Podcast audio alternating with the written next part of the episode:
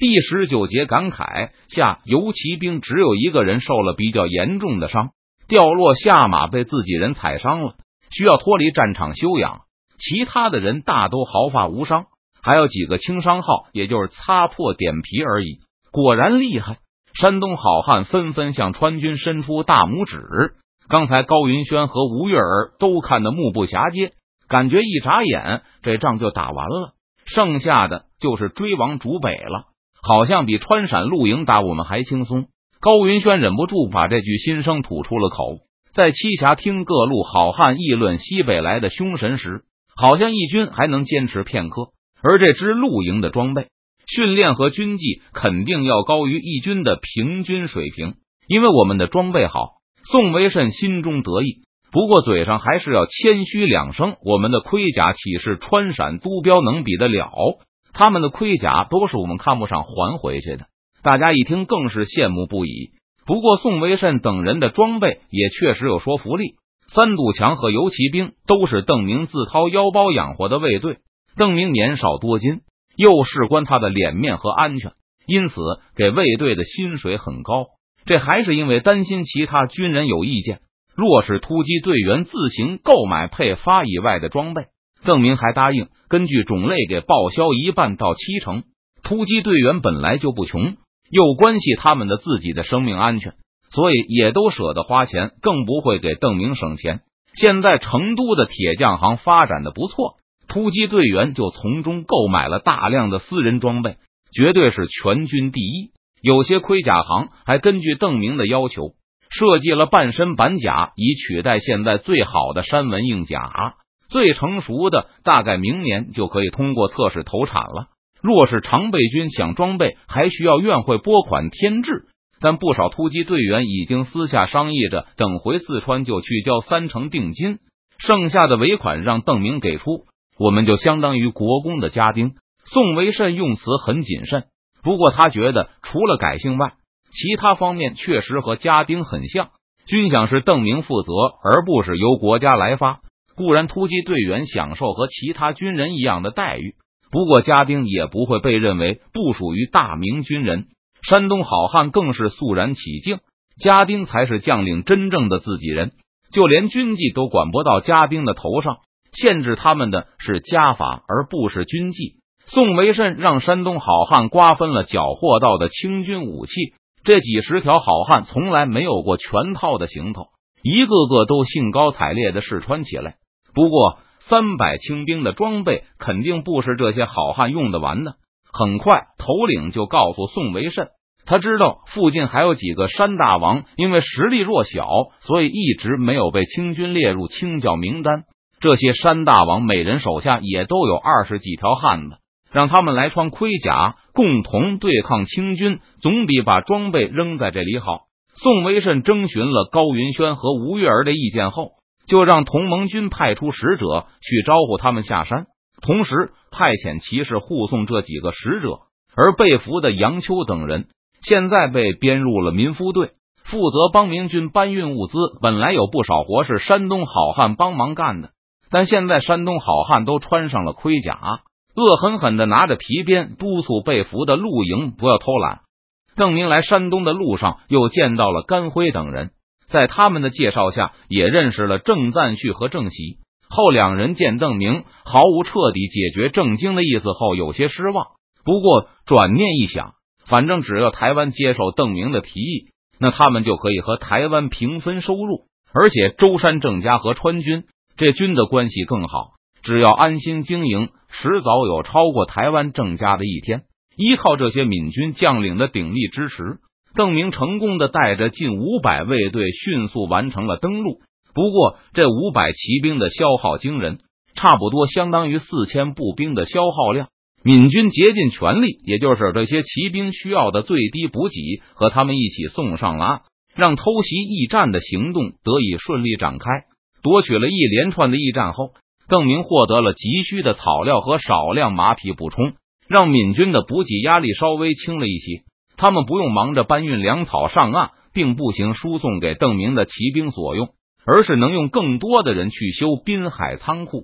不过，在这么大的地盘上保持机动，让邓明的消耗量也大增。一时半刻之内，邓明无法修建起野战仓库并进行储备，所以在近期内肯定还要以清廷的驿站为据点活动，在闽军铺出一条路连接登陆点和山东原有的官道系统前，邓明无法进一步扩大他的嫡系队伍规模，因为继续搬运工，邓明放弃了一贯的俘虏优待政策。被抓住的露营兵一律被当作免费劳工使用。对于济南方向，邓明已经派出好几波山东好汉去挑衅，把檄文射进驿站里。他希望能通过济南影响到徐州前线的满清大军。不过，对于莱州、登州方向，邓明则只字不提自己的身份，以免吓唬住对手。靠着剿灭各县派出来疏通驿道的地方露营。再加上在驿站抓到的俘虏，邓明已经拥有了一千人的免费劳动队。熊知府就是一个王八蛋。富山叉给自己倒了满满一杯酒，如同以往一样痛骂起莱州知府来。他们甘陕露营，在山东立下汗马功劳，但现在山东人居然过河拆桥，一天到晚催他们离开山东去江南追赶大部队。祖泽普好歹也是总督，标营军官不敢太放肆。负责催促他们的莱州知府熊森首当其冲，姓熊的都不是好东西。在四川的时候就知道了，坐在富山叉对面的是另一个川陕督标军官姚长尊。第一次重庆之战，标营共有二百八十人被俘。从此以后，李国英的标营军官中，三个差不多有两个见过邓明。富山叉和姚长尊都是跟着长官配合张勇。王进宝与赵天霸交战时被邓明侧翼突袭击溃时被俘的，现在屋子里坐着的大群军官中，没有被邓明俘虏过的，倒是异类少数派。总督他老人家又去江南和邓提督打仗去了。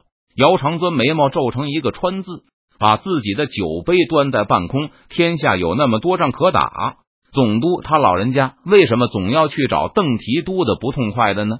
这其实是给自己找不痛快吧？在座的其他军官都知道，这也不过是一句牢骚话。因为李国英明显是被命令去的。在李国英跟着康亲王走的时候，他留下二百卫士协助祖泽普稳定地方。听说不用去江南和邓明打仗，这二百人发自内心的高兴出来。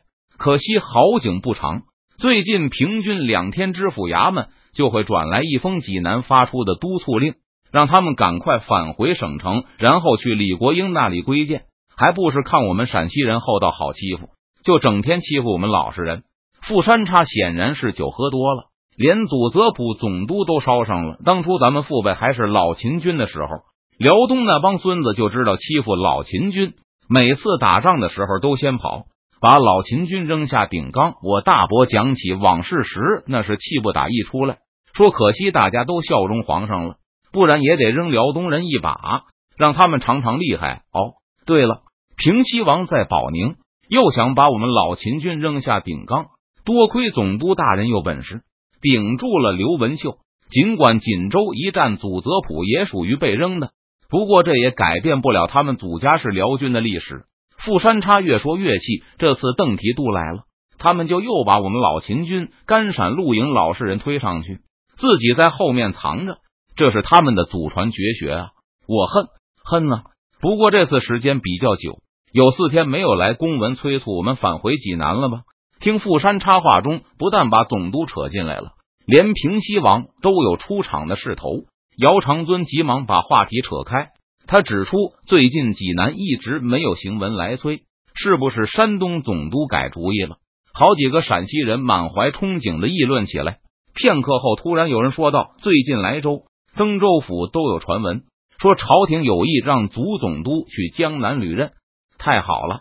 富山叉一拍大腿，四川应该算江南吧？半个省都在长江以南嘛。祖总督和李总督他老人家换换位置吧。四川富庶啊，天府之国嘛，只要能打下成都，金银财宝都是他们的。哎，要真能如此，就太好了。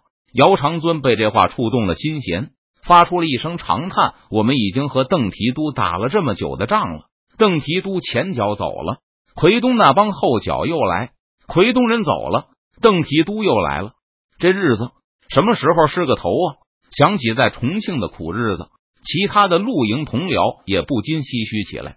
我们为国效力这么久了，也该一阵到什么遇不到邓提督的地方剿剿匪，安度下半生了。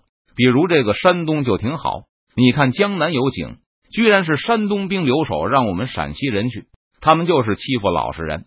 傅山叉又嘟囔了一句：“我感觉我已经厌倦了杀戮。”姚长尊一副多愁善感的样子，发出了厌战的呼声：“我再也不想打仗，不想杀人了，我就想找一个安静的地方，平和的过完我的余生。”不少露营都露出心有戚戚然的模样。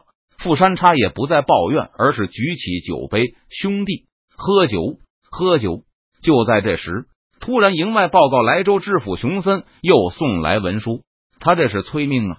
刚才谁说祖总督改心意了来着？傅山叉再次大骂起来。不用看他就能猜到，这又是催促他们回济南的命令。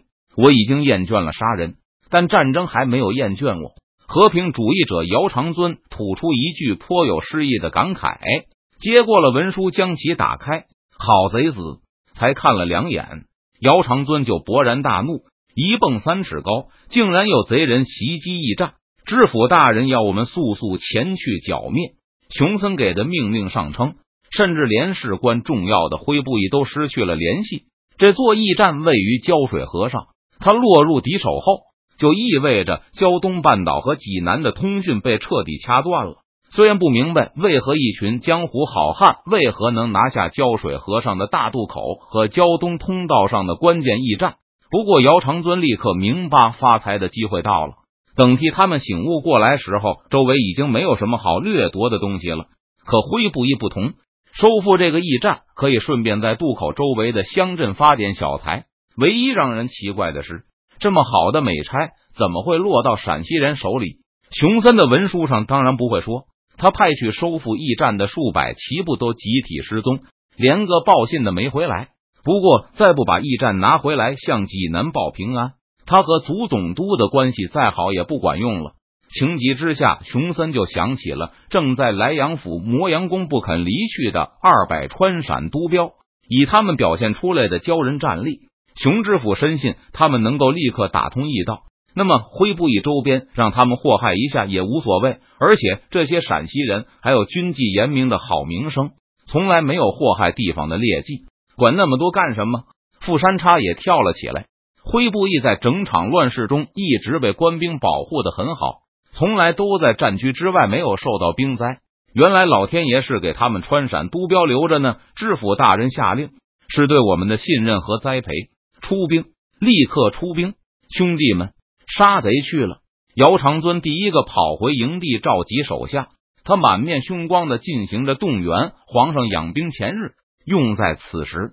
我们先把渡口和驿站拿回来。然后就把灰布周围的富户来个一锅端。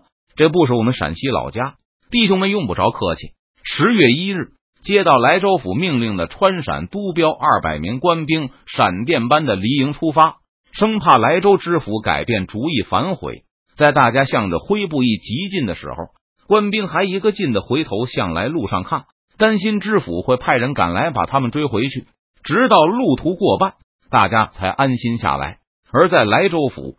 熊森也为这次事变感到头疼，在剿匪即将大功告成的时候，竟然让漏网的匪徒切断驿路好几天，这势必给他的考评带来很坏的影响。如果再有一次类似情况，估计他的官职就悬了。熊森在心里盘算着，反正现在于七等人已经是翻不了身的咸鱼了，可以亡羊补牢，从前线调一个参将两营兵回来，再给配上足够的辅助的兵丁。